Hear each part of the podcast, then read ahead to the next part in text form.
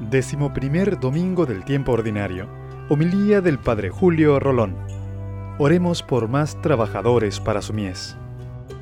Estamos en este día del Señor. Hace ya tres domingos que comenzamos el tiempo ordinario.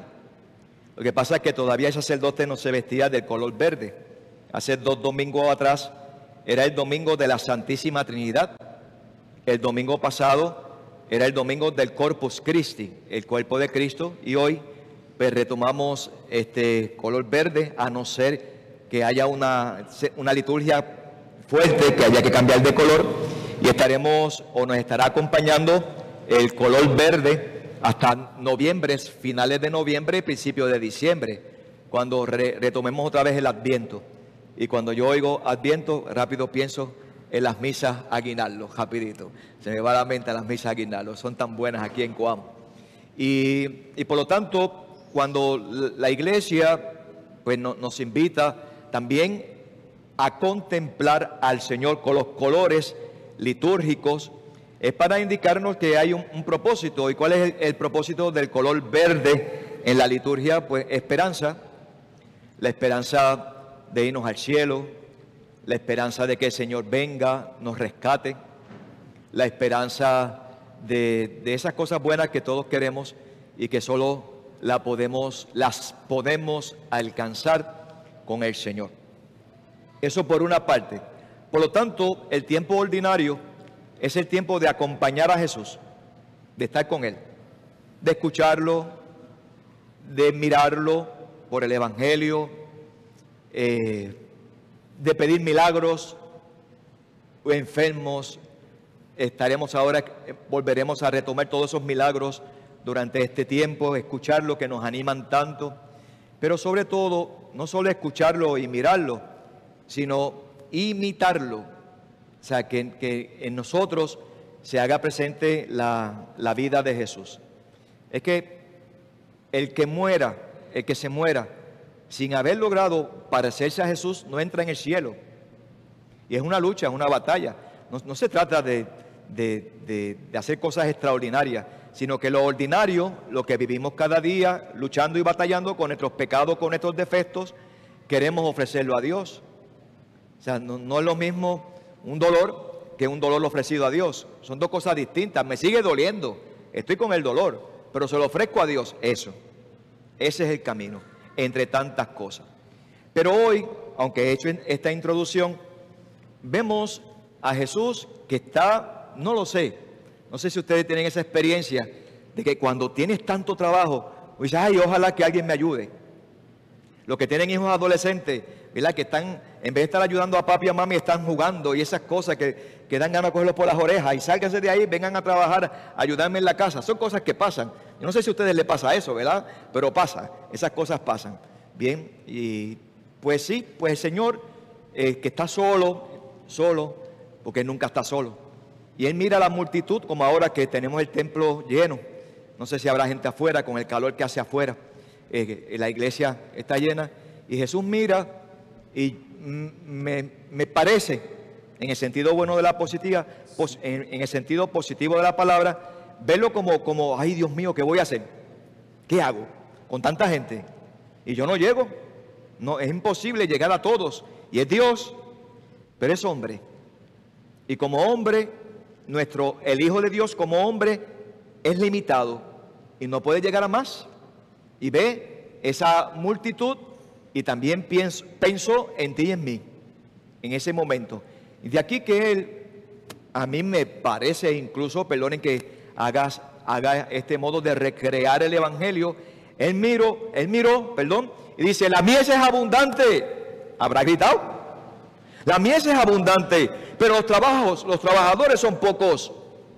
Rueguen pues al Señor de la mies que mande trabajadores a su mies.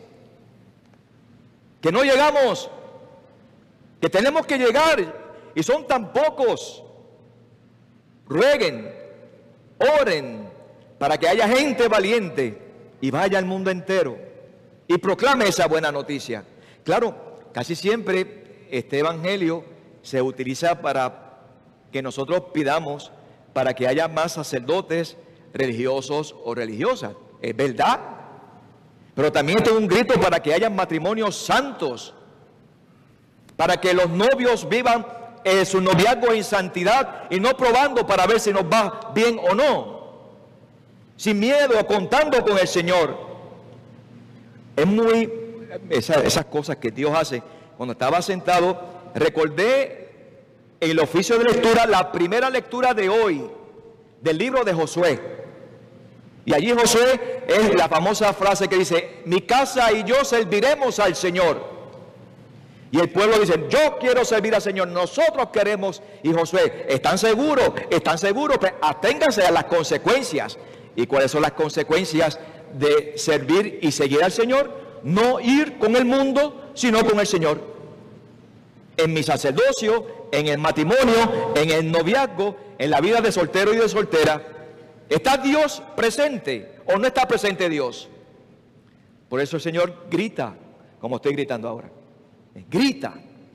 Oremos para que vengan, porque hay demasiado trabajo y son pocos los que arriman el hombro para llevar a cabo esta evangelización. Son muy pocos. Y hablando del sacerdocio, necesitamos más operarios.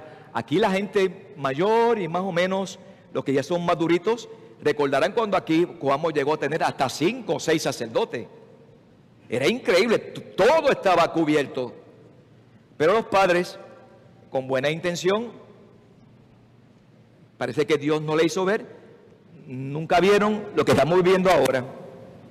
Que entre tres sacerdotes, por ejemplo, en los fines de semana en Coamo, decimos 18 misas entre tres sacerdotes. ¿Eso es normal? ¿Eso es la, línea común? No. Pero lo hacemos con cariño, con la entrega con, el fuego que el Señor mete en nuestros corazones. Si necesitamos. Pero ¿de dónde, ¿de dónde salen esos sacerdotes religiosos religiosas? ¿De España? ¿De, de, de Rusia? ¿De, de Ecuador? De, Cuamo, salen de Cuamo. Y tú tienes que atreverte a decir, ¿de dónde puede salir un sacerdote? De mi familia. No debemos temer decirlo.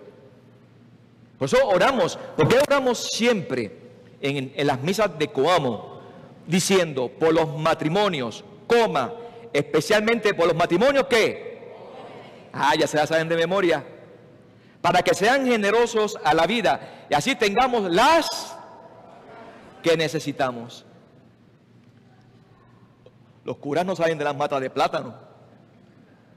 ¿Tú te imaginas que yo hubiese salido de una mata de plátano? Qué cosa fea. Bien. Ay, Virgen Santa. No. Salen de las familias, de tu familia, de mi familia. No hay que tener miedo. Como el matrimonio, no hay que tener miedo. Por eso tenemos que pedir por los matrimonios, todos, para que sean santos y en ese esfuerzo de educar a sus hijos, Dios pueda suscitar una vocación. Pero también necesitamos que de esas familias susciten hombres y mujeres, muchachos y muchachas, que cuando se hacen novios, viven ese noviazgo en limpieza, en pureza, se, preparen para vivir un matrimonio en santidad. Y así se estará llevando a cabo esta evangelización. La mies es abundante, hay demasiado trabajo. Bien, y el Señor lo ha pedido, por algo lo pidió.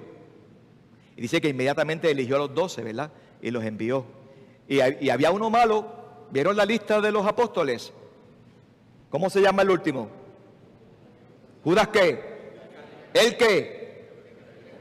Y hasta los traidores el Señor los elige. Qué misterioso es el Señor. Y tenemos que orar para que yo no sea traidor, para que tú no seas traidor. Pedro lo negó tres veces. ¿Cuántas veces tú y yo lo hemos negado? Nada, esto es para reflexionar. Esto no, no es para pelear ni nada de eso, ¿verdad? Para reflexionar pide vocaciones. Se quejan a veces de que no, el padre no llega, no está, los enfermos. Es, pues, que, pues, por supuesto, porque hay mucho trabajo. Y, a veces uno, ante tanto trabajo, uno dice, ¿qué hago, Señor? Hasta se le cae el pelo a uno ante tanto trabajo. Y el Señor está ahí y no nos va a dejar. ¿Será que al no tener vocaciones hemos dejado de orar? no, no estamos doblando rodillas. No sé, son preguntas que yo me hago y a veces me doy golpes de pecho porque a veces no, quisiera dar más y no, puede o, o está tan limitado, pero el Señor no deja, no nos deja. Así que vamos a doblar rodillas, pedir por matrimonios santos. Los novios, por favor, por el amor de Dios, novios, vivan el noviazgo de acuerdo al proyecto de Dios. Y no lo que dice el mundo. Peor, salió un artículo terrible en el Nuevo Día diciendo que era obligatorio los novios tener intimidad antes de casarse para asegurar su futuro. Mentira, mentira. Eso no es cierto. Eso es el demonio metiéndose. Se pide santidad a todos y a cada uno de nosotros. Y a mí, imagínense, frente a la comunidad de Coam. Así que se lo pedimos al Señor que nos ayuda a no tener miedo, entregarnos, darnos, y el Señor, si Él quiere, sacará vocaciones de las matas de plátano, pero que sea por la oración y no porque dejamos de orar. Que así sea.